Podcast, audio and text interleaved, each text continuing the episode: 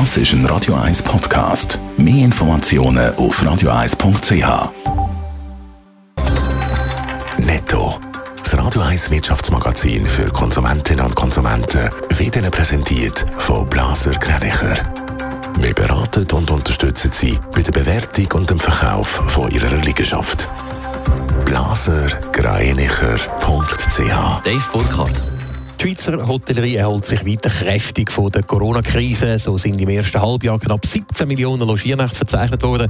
Laut dem Bundesamt für Statistik sind das im Vergleich zum Vorjahr über 5 Millionen oder 47 Prozent mehr. Am meisten dazu beitragen haben Gäste aus dem Ausland, die über 200 Prozent Übernachtungen mehr gebucht haben als noch vor einem Jahr.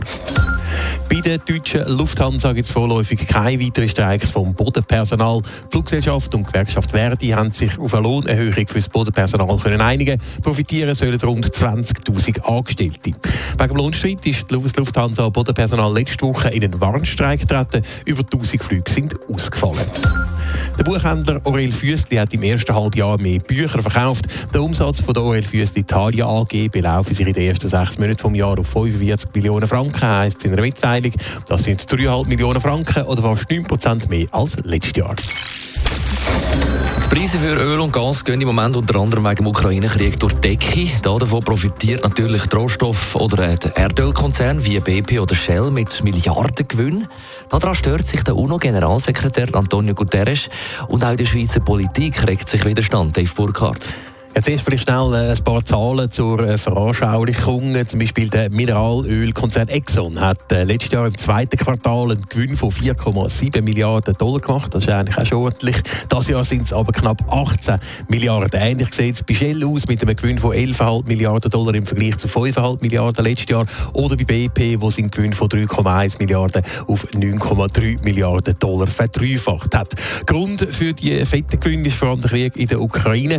Darum die unmoralisch, hat zum Beispiel der UNO-Generalsekretär Antonio Guterres gesagt. Und auch der US-Präsident Joe Biden hat kritisiert, dass die Öl- und Rohstoffkonzerne mehr Geld würden verdienen als Gott. Verschiedene Länder haben ja reagiert und eine Krisengewinnsteuer eingeführt. Das wird jetzt auch in der Schweiz gefordert. Ja, es gibt da offenbar Bestrebungen, wie der Blick heute berichtet. So wollen zum Beispiel die Grünen an der Delegiertenversammlung Ende Monat eine entsprechende Resolution verabschieden. Das sagt der Generalsekretär von der Grünen in der Zeitung. Außerdem soll es breit abgestützte Vorstöße in der Herbstsession vom Parlament geben. Da werden jetzt Allianzen mit anderen Parteien gesucht. Handbieten könnte da zum Beispiel die Bündner FDP-Nationalrätin Anna Giacometti. Sie will das Thema zumindest mit ihrer FDP-Fraktion in der Herbstsession besprechen. Allerdings müsste auch der Bundesrat so eine Krisengewinnsteuer wählen. Bis jetzt hat er bei diesem Thema aber immer abgewunken. Netto. Das Radio 1 Wirtschaftsmagazin für Konsumentinnen und Konsumenten.